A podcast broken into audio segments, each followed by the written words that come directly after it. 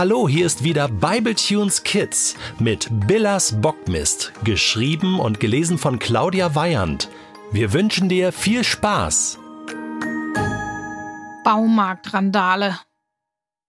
Hallo, begrüßte die Kassiererin die drei Kinder. Na, was haben wir denn da? Sie nahm jedes Teil in die Hand, ließ den Handscanner über das Preisschild schweben, dann tippte sie in die Kasse und verkündete 153,32 wären das dann. Lulu schnappte nach Luft. Oha! Benny kramte nervös in seiner Jackentasche, Remo fummelte ein paar Münzen aus seiner hinteren Hosentasche und Lulu zog einen Brustbeutel hervor. Die Kassiererin wartete geduldig und zählte dann die Münzen der Kinder zusammen. Tja, das sind 31 Euro und 87 Cent, das reicht natürlich nicht. Benny stöhnte.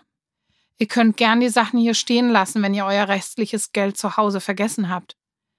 Nein, nein, wir, wir haben nichts vergessen. Das ist alles, was wir haben. Wie? Kein Geld? Herr Tischler schüttelte verdutzt den Kopf. Naja, 31 Euro und 87 Cent, das ist doch schon mal was, flüsterte Benny. Es ist doch auch nicht so, dass wir die Krippe aus Spaß bauen. Das ist ja ein Schulprojekt für das Krippenspiel. Genau genommen hat ja ganz Billersbach was davon. Da könnten Sie doch mal ein Auge zudrücken? Lulu hatte endlich wieder ihre Stimme gefunden. Sehen Sie es doch als Spende oder so.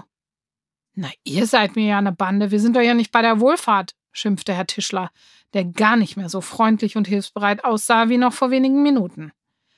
Remo der Schreckliche schnaufte. Ohne Geld gibt's hier gar nichts. Mensch, ist das ärgerlich. Jetzt können wir gerade die ganze Tour durch den Laden rückwärts machen und dann stellt ihr schön wieder alles zurück. Lulu sammelte mit finsterer Miene den kleinen Münzenberg wieder ein, gerade als Herr Tischler sich anschickte, Benny den Fahrradanhänger aus der Hand zu nehmen und die Sachen zurückzubringen. Da platzte Remo der Kragen. Das darf doch jetzt nicht wahr sein, brüllte er. Sein Gesicht war inzwischen so rot wie eine Tomate. Er legte die Hand auf den Fahrradanhänger und hielt ihn fest.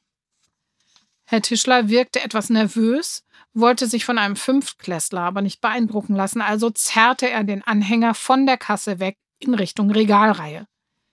Remo der Schreckliche stemmte sich mit aller Kraft dagegen und brüllte dabei den Laden zusammen.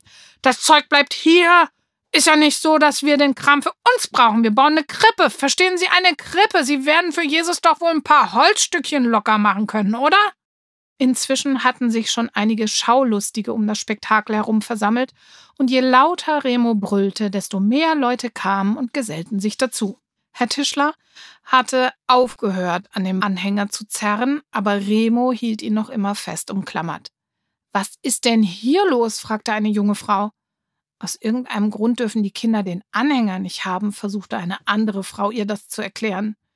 Herr Tischler bemühte sich, den umstehenden Menschen zu erklären, was Sache war. Die Kinder dürfen den Anhänger auf gar keinen Fall mitnehmen. Sie wollen nicht bezahlen. Moment mal, Benny trat vor. Der Anhänger gehört mir. Die Menge war empört. Sie können doch dem kleinen Jungen nicht den Fahrradanhänger wegnehmen, rief einer der Umstehenden.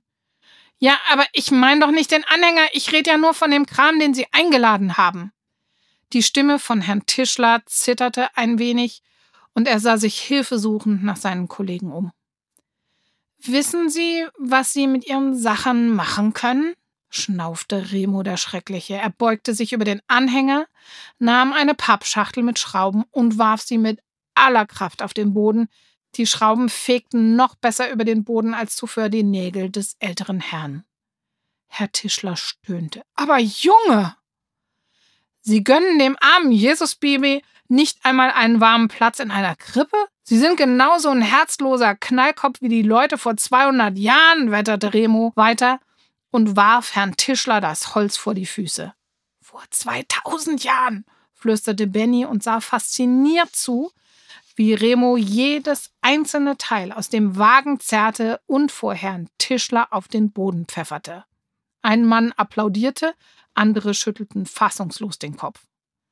Schließlich war nur noch ein Schraubenzieher übrig. Remo nahm ihn in die Hand, schnaufte einmal tief durch und hielt ihn dann Herrn Tischler vor die Nase. Und wissen Sie, was Sie mit diesem Schraubenzieher machen können, rief er. Aber bevor er fortfahren konnte, nahm Lulu ihm schnell das Werkzeug ab, drückte es Herrn Tischler in die Hand und sagte, wir sollten jetzt lieber gehen. Und dann schob sie Remo zum Ausgang. Der schimpfte noch immer, wenngleich etwas leiser vor sich hin. Benny lächelte Herrn Tischler vorsichtig an, zuckte mit den Achseln. Vielen Dank für Ihre Hilfe, Herr Tischler, sagte er höflich, packte seinen Fahrradanhänger und verließ eilends den Baumarkt.